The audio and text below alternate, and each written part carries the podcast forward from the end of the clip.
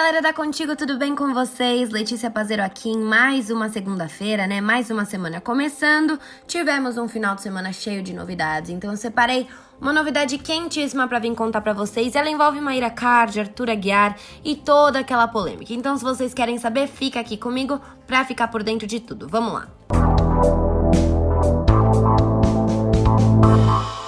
Após mensagem para Arthur Aguiar, Maíra Card rebate críticos e dá aula se chama maturidade. Mayra Card provou novamente ser uma mulher e tanto.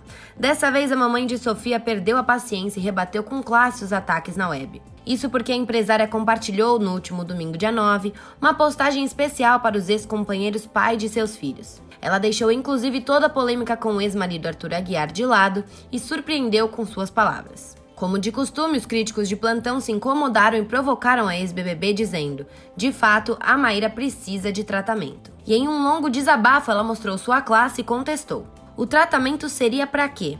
Para que eu não deseje feliz dia dos pais para os pais dos meus filhos ou para ficar fazendo alienação parental? Porque se for para isso, eu prefiro ficar sem tratamento. Entenda, o Arthur já é e sempre será o pai da Sofia. Pouco importa o que ele foi para Mayra, começou dizendo.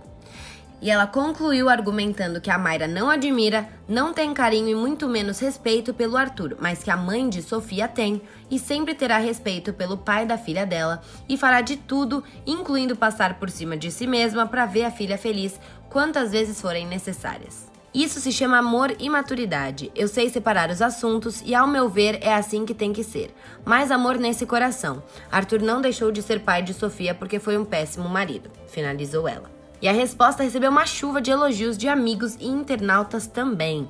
Conta pra mim o que, que vocês acharam dessa resposta da Mayra para o seguidor que falou aquele comentário, né? Nada feliz assim. Comenta pra gente que eu quero saber a opinião de vocês.